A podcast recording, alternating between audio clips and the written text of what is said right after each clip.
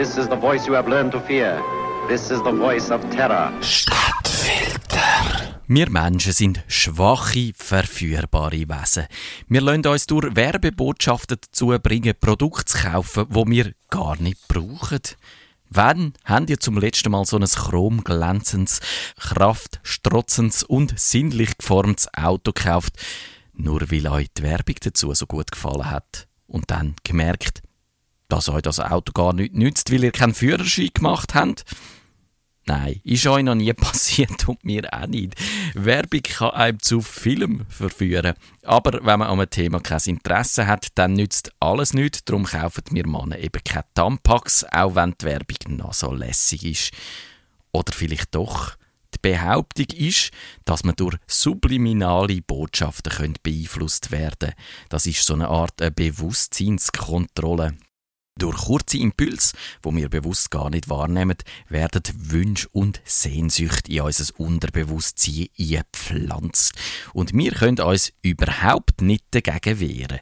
Das funktioniert zum Beispiel so, dass im Kino ein Bild nur ganz kurz während einer 25. Sekunde zu sehen ist. Da steht dann zum Beispiel Trink Pepsi und iss Popcorn und in der Pause kaufen alle Kinozuschauer wie dumme Schafe ein Fläschchen Brunsgesöff und stopfen sich mit Puff Mais voll. Subliminale Botschaften funktionieren aber nicht nur im Film, sondern auch in Bilder und Illustrationen. Es könnte zum Beispiel so funktionieren, dass ein Swimmingpool auf dem Bild so geformt ist wie der Rücken von einer Frau. Der sexuelle Bezug fällt bewusst nicht auf, aber unterbewusst werden wir trotzdem erregt und sind empfänglich für die Botschaften der Werber. Die Form von der Werbung geht auf den James MacDonald Vickery zurück. Er hat 1957 das Experiment mit Pepsi und Popcorn durchgeführt. Seine Zahlen haben besagt, dass der Verkauf von Coca-Cola um 18% und der von Popcorn um sagenhafte 58% angekurbelt worden sei. Der Vickery ist weltberühmt worden und viele Staaten haben Gesetze gegen die manipulative Werbeform erlassen. Deutschland gilt sie heute noch als Ordnungswidrigkeit. Geheimdienste haben sich damit beschäftigt. Der CIA hat herausfinden, ob die Methode echt zu operationellen Zwecken könnte gebraucht werden. Zum Beispiel natürlich für Propaganda oder für politische Manipulation. Nur dumm. Die Resultate vom Vickery haben nie bestätigt werden. 1962 hat der Vickery zugegeben, er hat die ganze Sache nur erfunden. Es sei darum gegangen, unsubliminale Werbung für seine eigene Marketingagentur zu machen.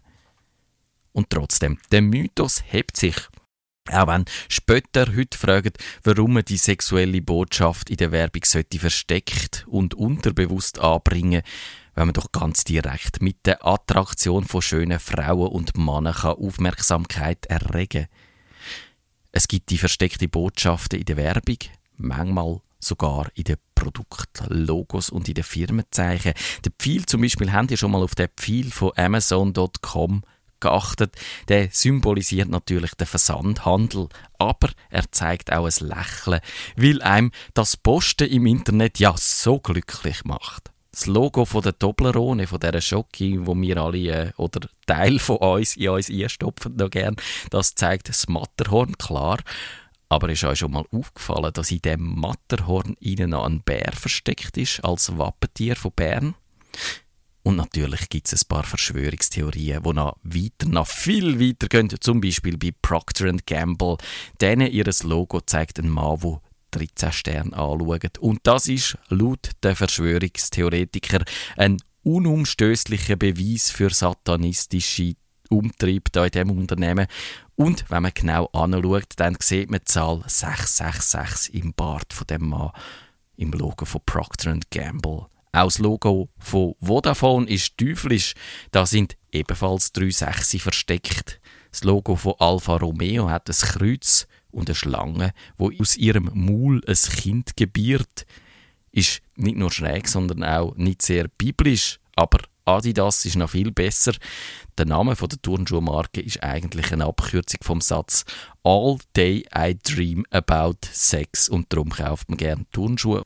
Andere Turnschuhe, Das Logo von Nike, der Bogen, der sieht aus wie der arabische Schriftzug für Allah. Und in dem Zusammenhang geratet auch Coca-Cola ins Visier. Der verschlungene Schriftzug von dem Blöterli Wasser können spiegelverkehrt als arabisch lesen. Und dann heißt er No Mohammed, no Mekka. Ist natürlich anti-islamisch gemeint. Der Osama Bin Laden, der hat's gewusst und drum nie Coca getrunken.